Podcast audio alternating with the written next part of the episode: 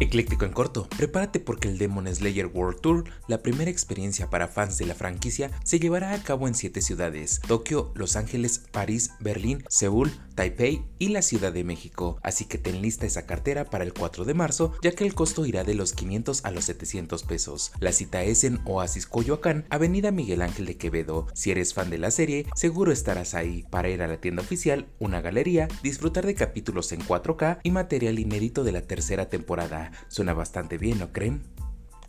Por si te lo perdiste, a partir de este mes de febrero, las tarifas eléctricas tendrán un aumento de 7.1% anual, lo que quiere decir que en tu próximo recibo verás un incremento en comparación con el que pagabas en el 2022. Esto aplica para las tarifas domésticas y es parte de los ajustes y aumentos en productos y servicios que se dan anualmente de acuerdo con la inflación. Vaya, vaya, todo sube menos el salario mínimo, eso sí no lo aprueban, ¿verdad?